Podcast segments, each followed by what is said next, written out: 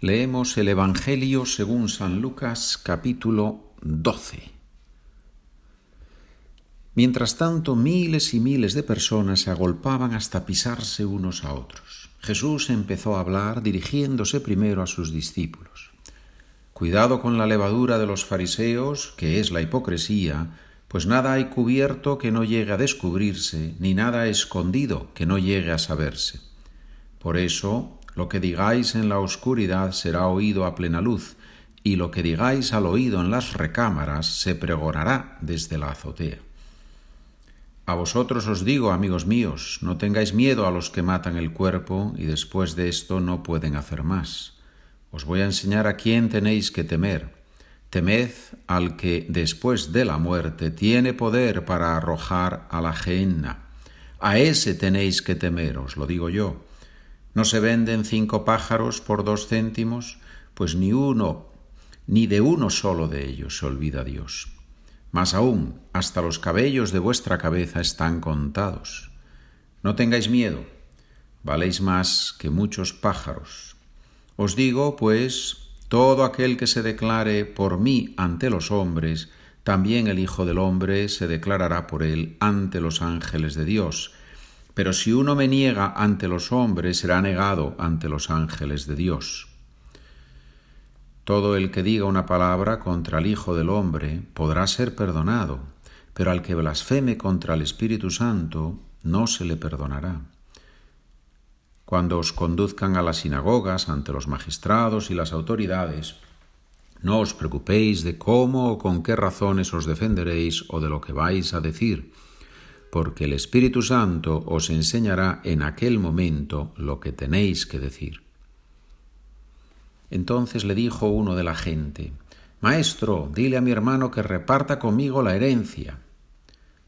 Él le dijo, Hombre, ¿a quién me ha constituido juez o árbitro entre vosotros? Y les dijo, Mirad, guardaos de toda clase de codicia, pues aunque uno ande sobrado, su vida no depende de sus bienes. Y les propuso una parábola. Las tierras de un hombre rico produjeron una gran cosecha, y empezó a echar cálculos, diciéndose, ¿qué haré? No tengo dónde almacenar la cosecha. Y se dijo, haré lo siguiente, derribaré los graneros y construiré otros más grandes y almacenaré allí, almacenaré allí todo el trigo y mis bienes. Y entonces me diré a mí mismo, Alma mía, tienes bienes almacenados para muchos años, descansa, come, bebe, banquetea alegremente. Pero Dios le dijo, Necio, esta noche te van a reclamar el alma, ¿y de quién será lo que has preparado? Así es el que atesora para sí y no es rico ante Dios. Y dijo a sus discípulos, por eso os digo, no os inquietéis por la vida, qué vais a comer, ni por el cuerpo, con qué os vais a vestir, pues la vida es más que el alimento y el cuerpo más que el vestido. Fijaos en los cuervos, ni siembran ni cosechan, no tienen despensa ni granero, y Dios los alimenta.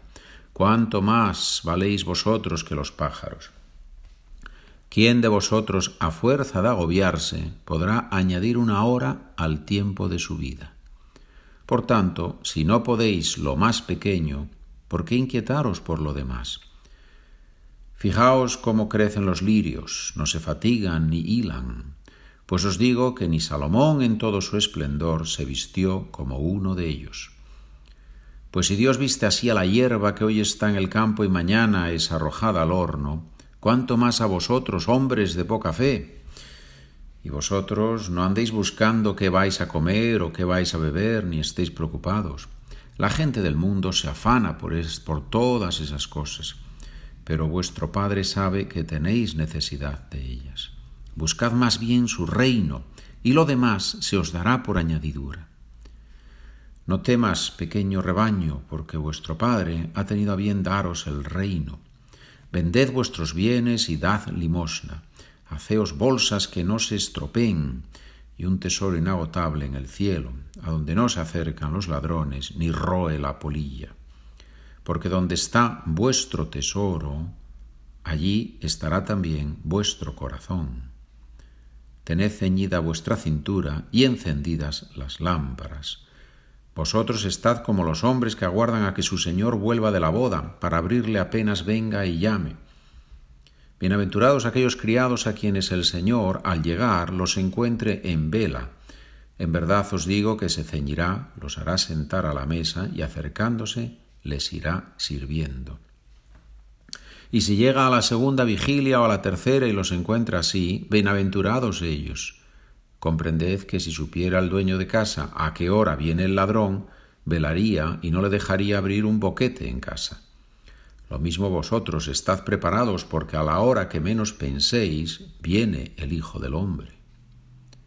Pedro le dijo, Señor, ¿dices esta parábola por nosotros o por todos?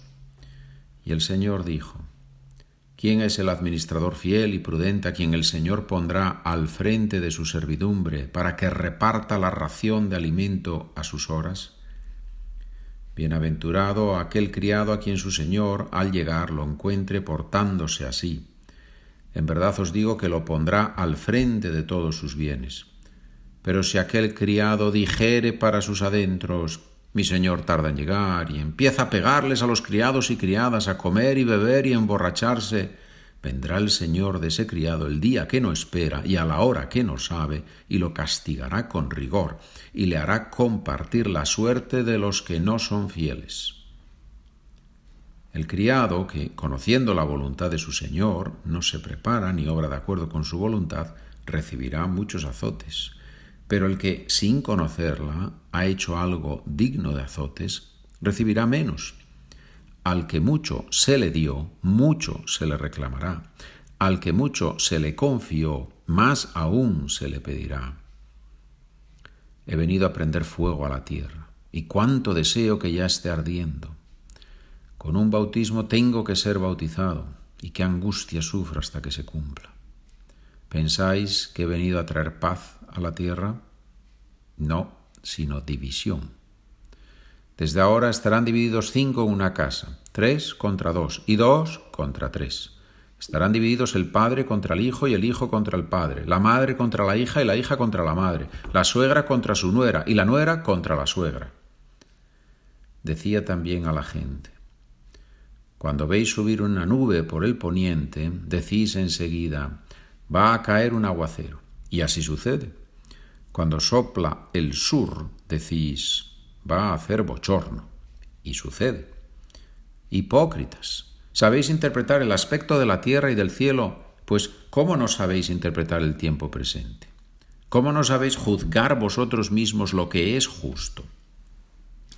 Por eso, mientras vas con tu adversario al magistrado, haz lo posible en el camino por llegar a un acuerdo con él no sea que te lleve a la fuerza ante el juez y el juez te entrega al guardia y el guardia te meta en la cárcel. Te digo que no saldrás de allí hasta que no pagues la última monedilla. Hemos leído el capítulo 12 del Evangelio según San Lucas. Que nos haga mejores, que nos, que nos ayude a intentar ser mejores. Gracias.